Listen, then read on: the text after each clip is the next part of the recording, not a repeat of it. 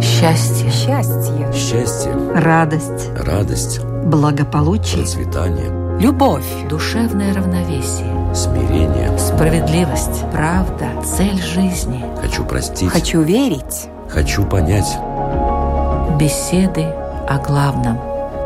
На Латвийском радио 4.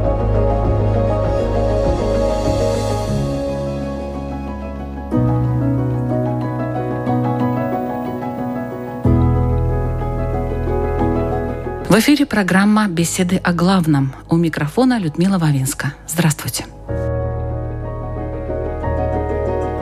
Когда я впервые услышала строки из этой книги, меня удивило, насколько современно звучит то, к чему призывал ее автор почти полтора тысячелетия назад. Кажется, многое изменилось. Многое изменилось кардинально. Но не человек – с его страстями, желаниями, заблуждениями и пороками. Как и тогда, в VI веке, перед нами нынешними стоит та самая лестница с тридцатью ступенями, путь к духовному совершенствованию. Каждая ступень – это победа над мирским бренным во славу чистоты и просветления души. Это тяжелый, но, безусловно, благодарный труд, совершить который дано далеко не каждому – но каждый вправе знать об этом пути и хотя бы попытаться преодолеть несколько ступеней. Я говорю о книге христианского богослова, византийского философа, игумена Синайского монастыря Иоанна Лествичника. Лествицу, так называется его произведение, подробно изучают в духовных семинариях. Но давайте и мы прикоснемся к этому труду, посмотрим вверх и помечтаем о тридцатой ступени, которая называется «Вера, надежда, любовь».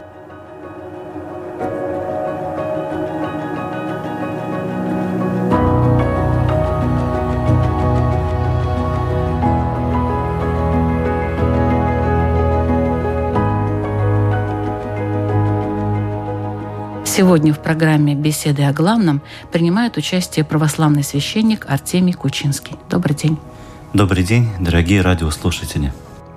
Давайте сначала поговорим об этом произведении в целом. О чем оно? В чем заложенный автором смысл? Как оно строится? Из каких разделов состоит? Чтобы дать понятие нашим слушателям, тем, которые не знают о лествице ничего. Действительно, это уникальный труд и великое сокровище христианской церкви. Как вы говорили, написан этот труд был в шестом или в начале VII века преподобным Иоанном Лествичником. И те люди, которые регулярно посещают церковь, э, я имею в виду православный храм, знают, что каждая четвертая неделя Великого Поста посвящается этому святому и предлагается, как такое домашнее задание всем, заняться чтением лествицы и подумать о себе, заглянуть внутрь, увидеть свой духовный мир, сравнив с теми высказываниями, которые очень мудро, коротко и ясно доносит до нас преподобный Иоанн. Этот труд был написан по просьбе игумена соседнего монастыря. Труд этот был в первую очередь написан для монахов, для аскетов. Лествицы, в принципе, и является таким трудом, который описывает, что же такое аскетика, аскеза. Не нужно думать, что понятие аскетизм как-то похоже на выражение аскетичный дизайн, что-то еще аскетичное, то есть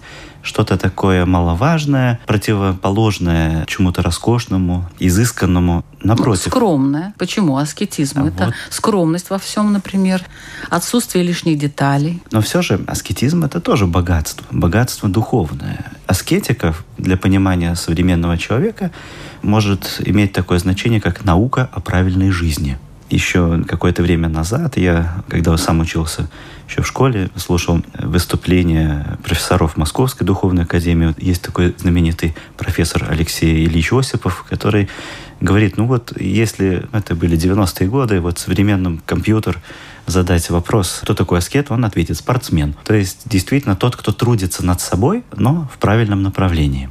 Монахи — это ведь не те люди, которые изготовлены из другого текста. Это те же люди с такой же душой, с такими же способностями или недостатками, как и люди мирские. Однако монах идет очень таким сложным, узким путем. Можно сказать, он движется по короткому пути, но очень опасному. Люди, которые живут не в монастыре, идут таким довольно спокойным, с не такими угрозами, как у монахов, путем, но он более длинный. И мы можем какой-то момент тоже устать и все-таки перестать двигаться в нужном направлении. Или не видеть эту цель, потому что зашли куда-то далеко в сторону. Абсолютно верно. Лествица — это такое образное название труда, так как э, состоит это произведение из 30 ступеней, однако есть такое выражение, что у этой лестницы нет все-таки завершения, потому что последняя добродетель, которую вы упомянули, это любовь. А любовь — это высочайшая добродетель и, наверное, самая совершенная добродетель, которая может быть в человеке. И слово «любовь» — это одно из имен Божьих. А до Бога человек никогда не дотянется, чтобы достигнуть его уровня. Поэтому эта лестница предлагает нам тот путь, который может осилить человек земной, но предлагает и возможность для совершенствования. Здесь говорится о грехах, страстях, так и о добродетелях, потому что заповеди Божьи — это не всегда что-то не делай, а прежде всего делай, то есть люби, исправляйся, имей покаяние, веру и прочие добродетели. А увидеть в себе грех, это означает не для того, чтобы мы опечалились, а для того, чтобы мы исправились. И лествиц — это, собственно, такое полезное сочинение для каждого человека абсолютно, кто желает начать идти путем духовной жизни. Вот смотрите, первая и четвертая ступень – борьба с мирской суетой – и вот я тут читаю «отречение мирского жития, беспристрастность». Ну ладно, беспристрастность я еще могу понять. Хотя тоже тут, наверное, не так все просто. Странничество – вам не кажется, что слишком высоко находятся эти ступени? Не каждому удастся на них забраться, отречение, вот странничество. Но это прямо, можно сказать, оторвать человека от его привычной жизни, поставить в неимоверно сложные условия. А нельзя ли вот как-то э, сделать первые ступени пониже? Но ну, я понимаю, что вопрос не к вам, но для какой-то интерпретации даю вам повод чтобы вот не пугать людей, а привлекать их возможностью духовного роста? Ну, этот вопрос нужно рассматривать в таком глубинном смысле. Лестница не запрещает вести мирской образ жизни, именно такой бытовой и необходимый для человека, как для монаха, так и для семейного. Но здесь идет напоминание евангельским истинам – когда Господь говорил, что нельзя служить двум господам, Богу и Мамоне. То есть Мамона — это идол богатства, сребролюбия. Если человек увлечен очень сильно чем-то мирским, мирским опять-таки в понимании то, что противоречит Божьему замыслу, Божьей правде, Его заповедям. И недаром Христос говорил, что мир возле лежит. Мир. И вот этот мир, который лежит возле, от него нужно убегать. То есть от зла. И можно исполнять все свои обязанности на работе, быть хорошим семенином, отдыхать и позволять себе какое-то, может быть, даже и развлечение, но с той умеренностью, чтобы наша душа не погружалась в суету. Ибо суета, она губит э, в человеке всякое доброе начало. Даже, можно сказать, и недуховное. Недаром премудрый э, Соломон говорил, суета, сует, вокруг суета. И вот эта суета, это и есть тот мир, от которого нужно убежать. Нужно научиться останавливаться и ко всему относиться с рассуждением. Не жить, как живут животные, насекомые, а жить как человек. Все-таки не забывать, что мы и духовные существа, в отличие от тварного мира животного.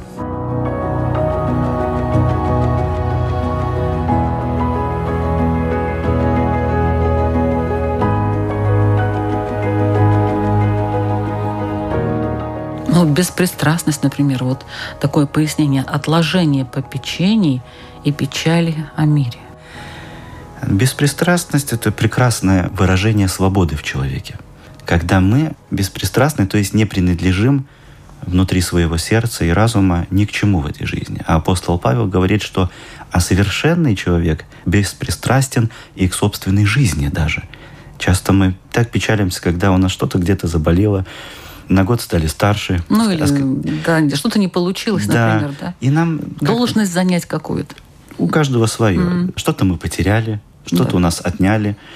И если мы с большой досадой к этому относимся, то значит мы пристрастны к этому, о чем печалимся.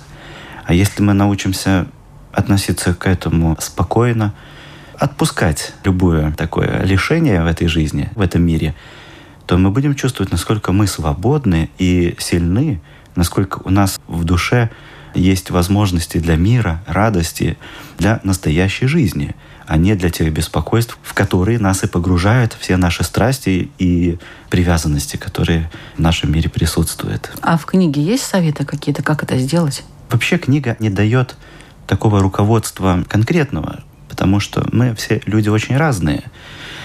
Но книга это открывает нам то, что нужно увидеть, услышать нам, именно нам. Если вот наши слушатели поинтересуются, и, слава богу, сегодня можно и в интернете почитать этот труд и приобрести в печатном виде, и каждый обязательно найдет для себя какое-то важное открытие именно с точки зрения духовной жизни. Поэтому нет таких советов даже и у Иоанна Лествичника, подходящих всем и каждому. Но все-таки что-то дается, да, какое-то направление. Направление, конечно. Э, вообще духовное руководство – это такое очень мудрое и тонкое искусство.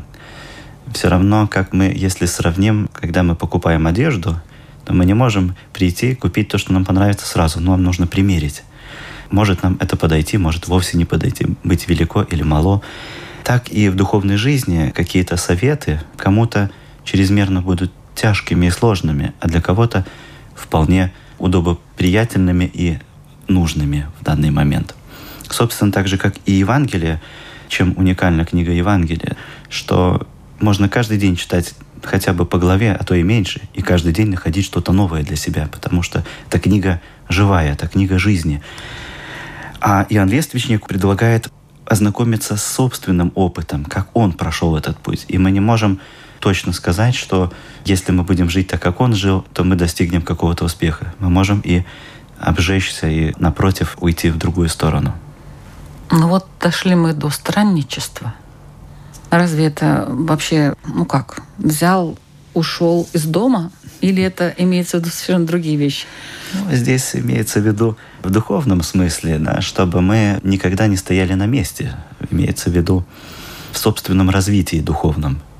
Не прилеплялись к этому миру, не уподоблялись такому животному, скотскому состоянию. Если мы вспомним древних римлян, что им не хватало для счастья хлеба и зрелищ. И вот если здесь остановиться, ну, в принципе, этот уровень, он так и останется на таком низменном и принадлежащем земле духовном состоянии. А Иоанн Лествичник предлагает все-таки не останавливаться, всегда двигаться вперед. Да, духовная жизнь — это путь падений, но и духовная жизнь дает возможность встать, исправиться, прийти в себя и двигаться дальше. То есть взлеты и падения в духовной жизни — это реальность, это обыденность, и ничего в этом плохого нет. Так, будем странствовать дальше. Послушание – это тоже борьба с мирской суетой. А вот, кстати, почему послушание – это борьба с мирской суетой? Это как раз-таки, по-моему, включение в эту суету. Разве нет? Я имею в виду послушание, насколько мне известно, вот в православии, начальнику, там, родителям, не знаю, чуть ли не там мужу, жене, детям даже. В общем, всем слушай. Этот добродетель развивает в человеке такое свойство, как отречение собственной воли. Для монахов это вообще важнейшая заповедь, а для нас, людей, живущих в миру, очень важно бороться с таким своеволием, потому что мы очень часто в жизни хотим того, что нам не только не нужно, а напротив, нам вредит и ведет нас в очень погибельный, так скажем, э, конец и завершение нашей жизни. Или То есть мы знаем идеи. больше, поэтому мы знаем правильнее, и поэтому мы вот что-то делаем. Вместо того, чтобы, в общем-то, послушать других людей, где-то подчиниться, наверное, да, да, в какой-то момент. Конечно, конечно. Тот же Осипов, о котором вы говорили в своей одной лекции, говорил, что вы думаете, что послушание это для слабовольных? Нет. Послушание это для тех, у кого сильная воля это как раз воспитание воли, потому что не так просто. не так просто исполнять это дело. Абсолютно верно. Почему дети непослушными бывают? Потому что им очень трудно. Они не могут найти в себе эти внутренние силы, сделать то, что говорит отец, мать или учитель на уроке. А когда мы становимся постарше, нам не всегда приятно то, что нам начальник говорит, и опять-таки ради нашего же блага. Это послушание имеется в виду то, что мы делаем ради собственного же блага. Но надо иногда уметь чувствовать себя ниже другого человека и довериться ему. Вот об этом послушании здесь говорится.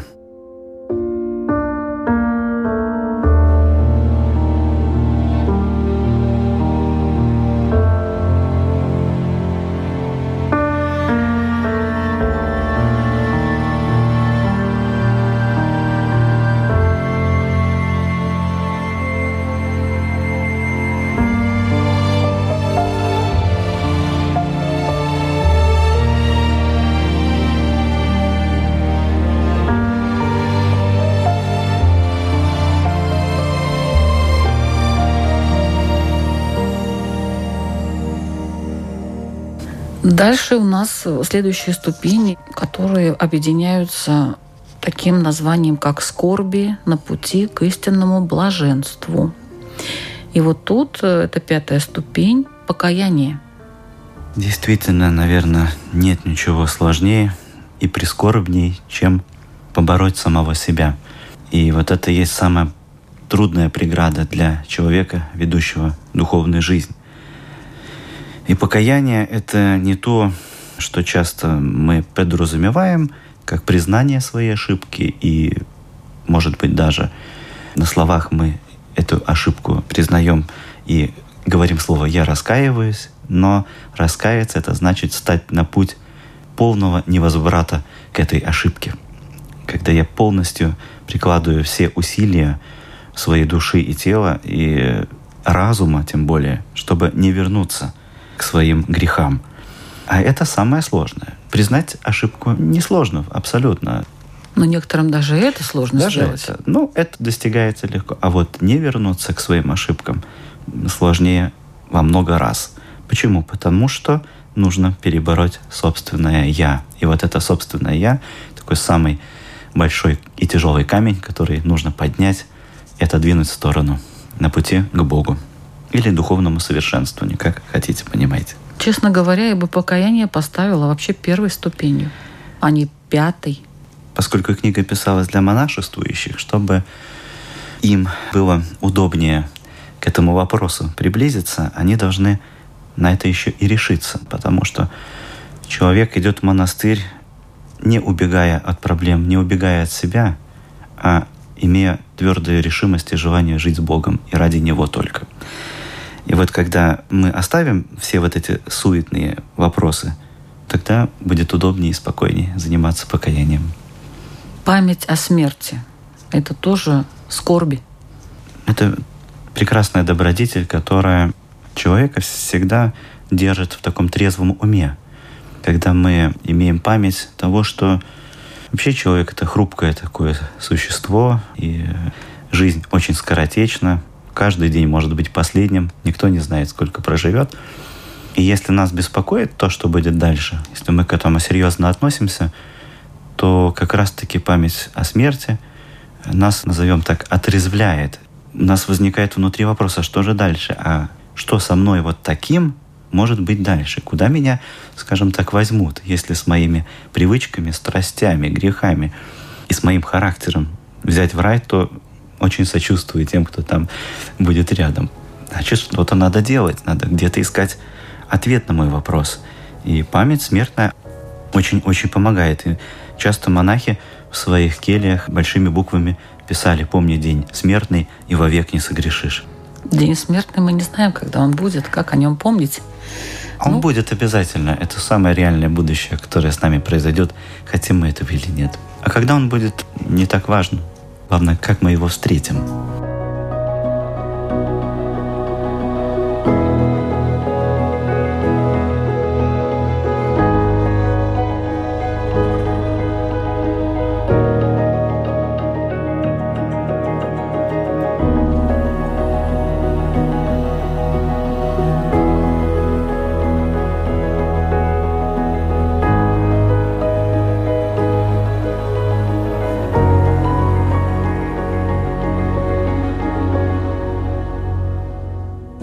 Вот я сейчас читаю седьмую ступень «Плач» и думаю, а у монахов вообще есть что-нибудь радостное в жизни? Конечно, конечно. Радость – это не совсем веселье. Радость – это… Ну да, я имела в виду не Да, веселье какое-то, да, а радость такую искреннюю. Не только у монахов. Человека, который ведет серьезную духовную жизнь, по-настоящему с собой борется, обращается с этими просьбами к Богу. И когда в душе чувствуется действительно очищение, как перемена к лучшему, были мы ленивы, и Господь нам помог, вот откуда-то пришла к нам такая сила, что мы хотим быть трудолюбивыми. Если мы на кого-то обижались, вдруг мы перестали это делать. И возникает настоящая радость. Я победил себя хоть в чем-то. Это не гордыня, не тщеславие, а радость. Это та радость, которая и дает духовная жизнь. Монахи радуются всему, как и мы, люди мирские, и той же природе, и тем же, может быть, добрым встречам, тому, что, может быть, как говорит апостол Павел, у другого что-то хорошее случилось, радостное, мы соучаствуем в его радости. Поэтому монашествующие, они тоже не обделены этим. И радость духовная бывает после участия в таинстве, особенно причащения христовых тайн. Это каждый христианин испытывает, также и монашествующие тоже. А что же мы тогда о плаче можем сказать? Плач. Это что за ступень такая? Плач — это ощущение себя недостойным перед Богом, когда мы, может быть, и пришли к покаянию, и у нас получается исправление, но чем больше мы каемся, тем больше чувствуем себя недостойными. И вот когда к этой ступени приближается подвижник или христианин, который стал на этот путь, он понимает, что чем я становлюсь перед Богом чище, тем больше себя чувствую грешным человеком. Но это плач по себе? По своим поступкам, по своим грехам, по своему состоянию внутреннему. Такой вот приводится иногда пример из нашей жизни. Если мы посмотрим на улицу в дневное время издалека, то мы на стекле ну, увидим какие-то только грубые пятна, может быть, какие-то разводы. А если мы подойдем вплотную, то увидим мельчайшие какие-то пылинки и то, что составляет пусть маленькую, но преграду к дневному свету. Так и в душе нашей, чем мы ближе приближаемся к своей душе в духовной жизни и хотим увидеть Бога ярче, то каждую вот эту пылинку в нашей душе видим и чувствуем, что мы недостойны Его еще.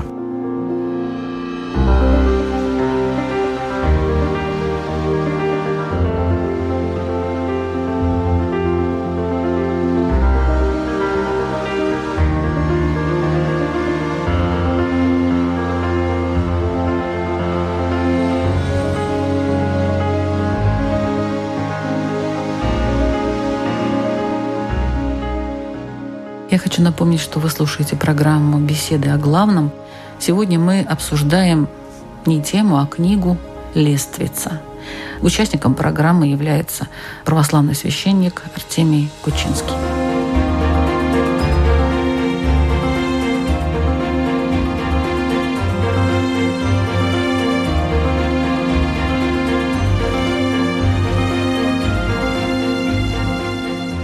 Сегодня среди верующих существует два условных лагеря. К первому принадлежат скажем так, интеллектуалы, которым интересны только богословско-философские темы, а аскетика, в том числе и лествица, для них нечто второстепенное.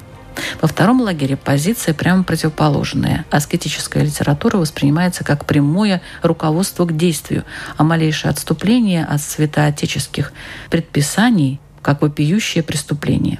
Как найти золотую середину между этими двумя крайностями по отношению к лествице?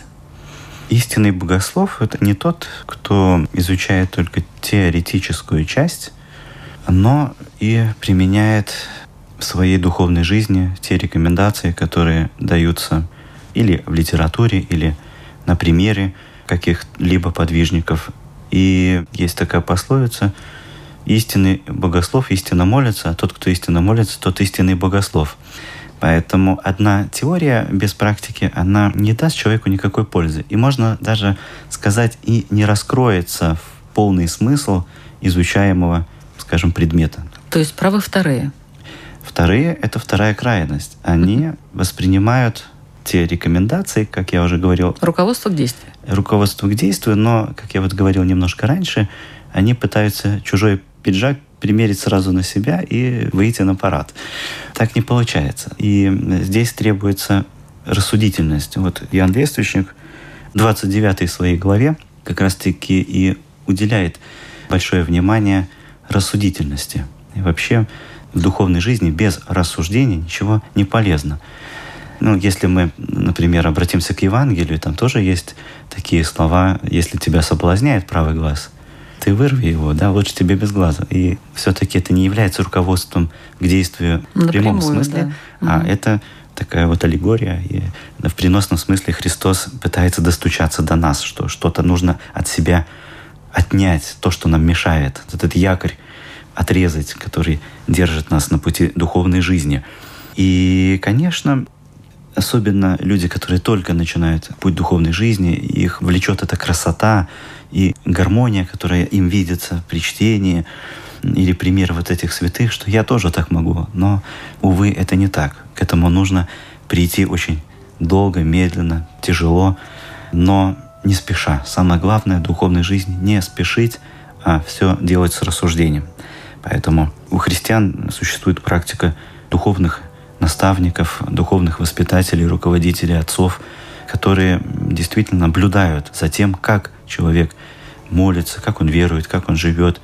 Потому что перегнуть палку очень легко и просто, и можно так повредиться, что уже никто не исправит вот той страсти, которая называется прелесть. Прелесть — это самое опасное среди монахов и вообще христиан, такое негативное явление в душе — то есть лесть в высшей степени самому себе, что я живу правильно, я хороший, а не то, что другие –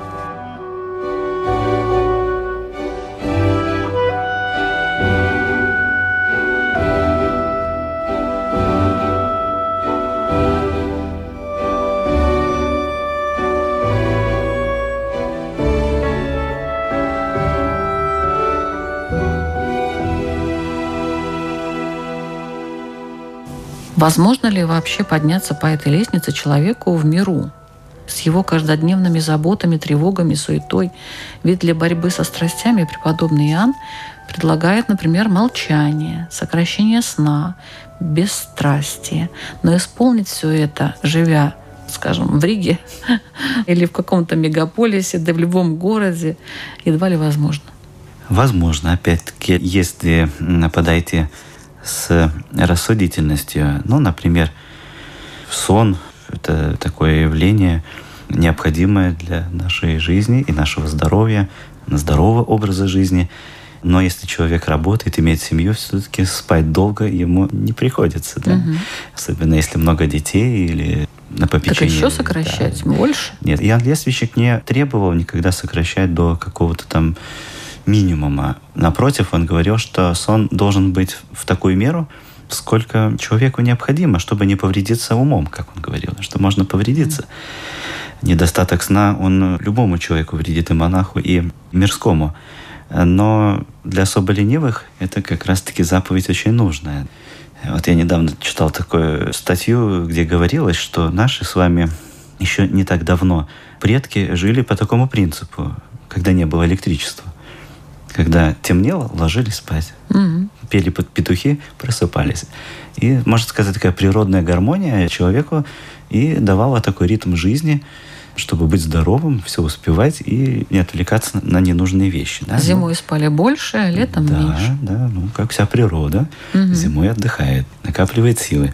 Мы живем сегодня в такое время, когда действительно надо сокращать сон. Да? И угу. многие родители в 9-10 часов вечера выключает интернет, выключает электричество в комнате своих детей, потому что если им давать, так скажем, волю в этом вопросе, они так до утра могут провести, но это другая противоположность сокращения сна, но все-таки он здесь не требует такого издевательства над собой, что вот ты не спи, а только трудись и молись. Нет.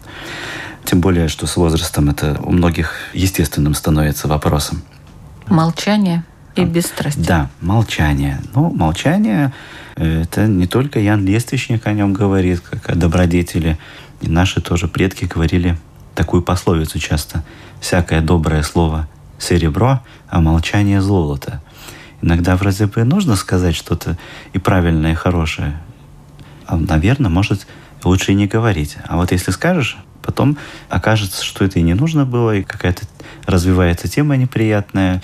Поэтому молчание – это всегда залог такого успеха, так скажем, лишний раз не затронуть гордыню другого человека и собственное самолюбие не довести до какого-то расстройства. Тому молчание помогает нам хранить внутренний мир. Можно трудиться на любой работе, но опять-таки хранить ум в молчании, молиться Богу, думать о хорошем, думать о своей душе. Поэтому это совершенно применимо и к человеку, который живет и в большом городе, и, может быть, в суетном таком мире и обстановке, которая требует много сил души и энергии нашего тела. Но можно углубиться в себя и спокойно жить, молиться и спасаться. Вот хочется какую-то гадость написать в социальных сетях.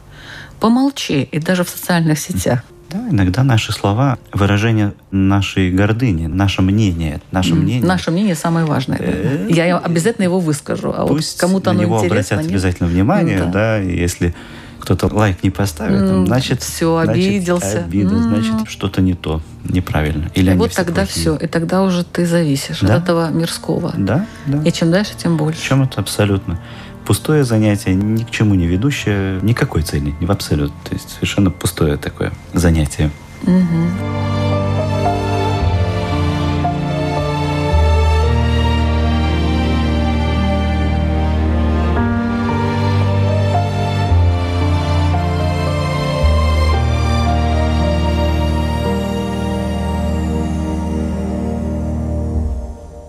Еще у нас бесстрастие, у нас была беспристрастность, а еще, ну это уже мы, конечно, забрались высоко, в душевный мир, 27-29 уже ступень, бесстрастие. Бесстрастие – это действительно высокая добродетель, наверное, недостижима ни для одного человека. Вообще, что такое страсть? Это греховный навык. Это такая привычка, которая становится повелителем наших желаний, нашего поведения. Поскольку безгрешных людей нет, как говорит и Священное Писание, безгрешен только Бог. Поэтому полного бесстрастия достигнуть, наверное, не может никто. Но упорядочить свои какие-то страсти и как-то их приглушить в себе, все-таки с помощью каких-то духовных упражнений, трудом над собой, человек способен прийти хотя бы в такое мирное состояние души и тела. А если постоянно идти на поводу своих страстей, то они будут только уточняться, большую власть над нами иметь и вести нас к погибели. Но мы пропустили э, достаточно много ступеней серьезных. Все серьезные, конечно. Но вот большое количество ступеней предстоит преодолеть человеку, который борется со своими пороками. И вот Иоанн Лесочник отмечает, сколько здесь, вот, кстати, пороков-то всего. С 8 по 26 ступень. Достаточно много. И начинает он с кротости и безгневия. Но это ж не порок. Это противоположное. Да. Любая добродетель – это противоположное mm явление какого-то греха состояние души. Кротость – это не злобие, когда человек имеет мирный дух по отношению ко всем. И к друзьям, и к обидчикам, к тем, кто, может быть, нам неприятен, может быть, это совершенно чужой человек, но иногда ни с того ни с сего в людях возникает такое чувство, как озлобление, какая-то неприязнь, иногда даже ненависть. А христианин все-таки должен обладать этой добродетелью, хоть и в небольшой степени, но все же стремиться к этому должен. Тем более у Спасителя есть такая заповедь «блаженни кроции», блаженни, то есть имеющие кротость, ибо они наследуют землю. То есть кротость – это состояние необходимое для того, чтобы войти в вечную жизнь. Потому что с нашим характером, с нашими пороками не очень-то будет большой рай в Царстве Небесном, если мы будем обладать не кротостью, а озлоблением и не будем иметь мирного духа в себе. А какие из этих пороков для вас интересны? Угу. Вот Можно? мне, например, понравилось, ну, это почти последняя ступень, еще до нее идти и идти. Смиренно мудрее. Это вот что такое? Смиренно мудрие – это очень близкое явление к кротости. Собственно, это и есть такой плод кроткой жизни, когда э, мы живем так, чтобы никого не обидеть даже в мыслях, чтобы не затронуть кого-либо таким образом, чтобы его осудить, плохо подумать, тем более сказать и, не дай бог, оклеветать. То есть такое тихое расположение души, ведущее к миру и к созиданию любви. И вот смиренно мудрый человек, он действительно является таким незлобным, кротким. Таких, наверное, не существует в полной мере этого понятия, но стремление к этому играет важную роль в духовной жизни. А что вам больше нравится здесь все-таки? Ну, здесь можно говорить о многом. Например, о сребролюбии можем поговорить. Порог сребролюбия – это не только любовь и привязанность к деньгам, а ко всему материальному. Ну, это всегда так было, конечно. Но наш век возможностей для стяжательства, для обогащения, для того, чтобы жить ради чего-то земного – очень много. Предлагается вокруг много всего и разное, и даром, и в кредит, и поработать. И порой вся жизнь уходит на то, чтобы что-то заработать, что-то приобрести, потом что-то поменять, потом стремиться к каким-то улучшениям. И вот серебролюбие в человеке отнимает очень много сил души, которые нужны для совершенствования, исправления, можно работать на трех работах и еще молиться Богу, исправляться, но это очень трудно. Это очень трудно. Все-таки Господь недаром дал такую заповедь еще в Ветхом Завете. Шесть дней работы, но один день Господу Богу твоему. То есть, понимая, что люди ну, не могут жить так уж беспечно и все-таки прилепляются к материальному миру, но все же иногда надо останавливаться и задумываться о том, что нужно обращаться еще и к Богу, свою жизнь строить с Ним. А если человек, допустим, трудяжка, работает, работает, может, может кто-то проститься из этих пороков, но за то, что он такой трудолюбивый. Вообще что-то может проститься за то, что где-то ты очень-очень стараешься. Может проститься, если вот... Если что-то малое, да. А если что-то серьезное? Ну, Нет. говоря о труде, ради чего мы трудимся? Важен плод, цель для чего мы трудимся. Мы можем трудиться ради блага ближнего, ради какой-то вынужденной причины, а не для того, чтобы мне, я и больше. А если говорить, что проститься, самый простой путь в этом смысле «не судите, да не судими будете», так сказал сам Христос. И это очень трудно, но если этому научиться, то многое простится.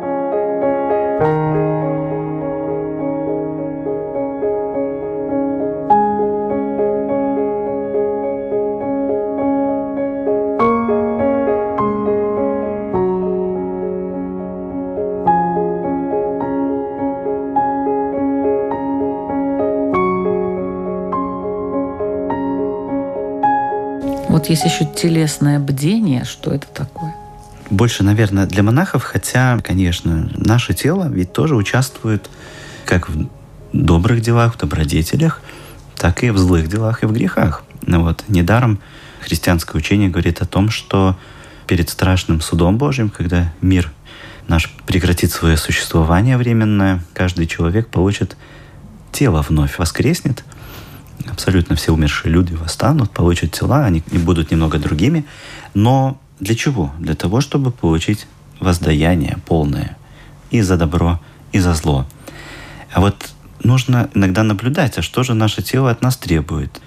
Часто поесть, поспать, размножаться и так далее. Иногда нужно над этим тоже работать, чтобы своему телу не давать слишком много послабления, не идти у него на поводу, а работать над собой так, чтобы нам говорил разум, что мне нужно, а что мне не нужно. И святые отцы говорят, не помню точно автор этих слов, что самая полезная пища при многоедении может стать самой опасной пищей, то есть самой вредной для нашего организма и для нашей души.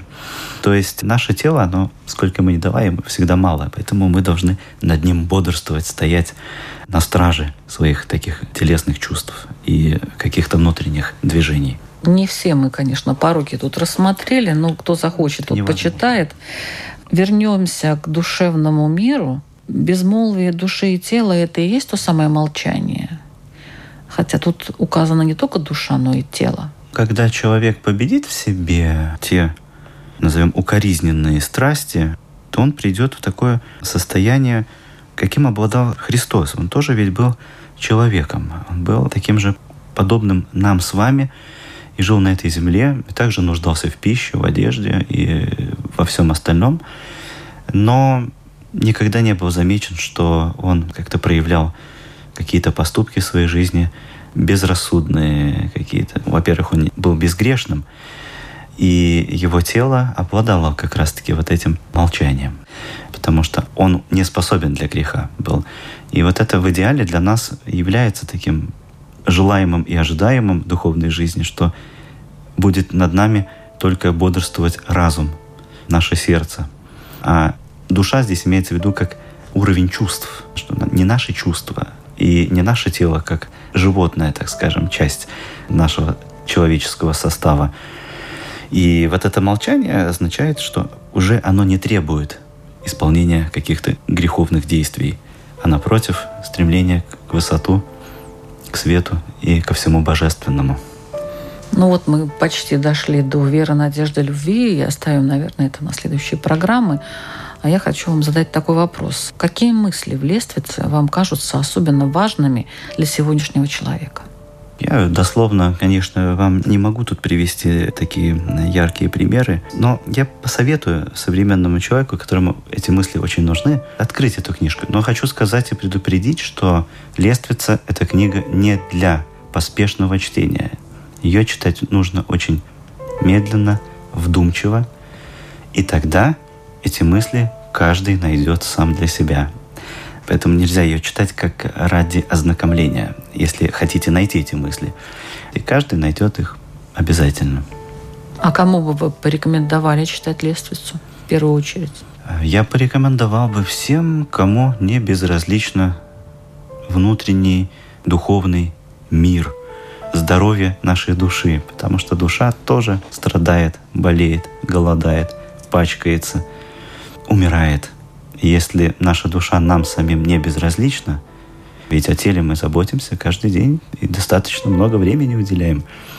Если нам захочется помочь своей душе и ее излечить, то нужно открыть лествицу. А лествица — это чтение этой книги похоже на то, когда вот мы вроде бы чувствуем себя здоровыми, все хорошо, ну там по работе или так вот решили пойти сдать анализы, пойти к доктору, и очень интересная картина получается. Там что-то не так, здесь что-то начинается, тут уже что-то пришло. И мы удивляемся, как я же себя чувствую хорошо, почему у меня столько разных каких-то недочетов по здоровью. Так и с душой. Если можем себя чувствовать прекрасно, бодро, радостно, весело, однако, когда мы будем изучать вот эти духовные подвиги других людей, мы увидим, что нам этого не хватает. Вот что нам в жизни – не дает на самом деле покоя отсутствие тех добродетелей, о которых здесь говорится, или присутствие тех грехов, о которых говорит преподобный Иоанн. Но, собственно, он говорит не что-то новое. Все это изложено и в Евангелии. Просто пережить Евангелие опытным путем не каждому дается в полной мере. Вот насколько получилось у этого святого автора этой книги, как раз-таки его мысли и изложены в данном труде. Мне остается только посоветовать тот, кто уже чувствует потребность почитать лествицу и попытаться посмотреть вверх и подняться хотя бы на несколько из этих 30 ступеней. Это была программа «Беседы о главном». Ведущая Людмила Вавинска. Сегодня у нас в гостях был православный священник Артемий Кучинский. Надеюсь, для вас эта передача была полезной. Всего доброго. До свидания. Счастье. Счастье. Счастье. Радость. Радость. Благополучие. Процветание. Любовь. Душевное равновесие. Смирение. Справедливость. Правда. Цель жизни. Хочу простить. Хочу верить. Хочу понять. Беседы о главном. На Латвийском радио 4.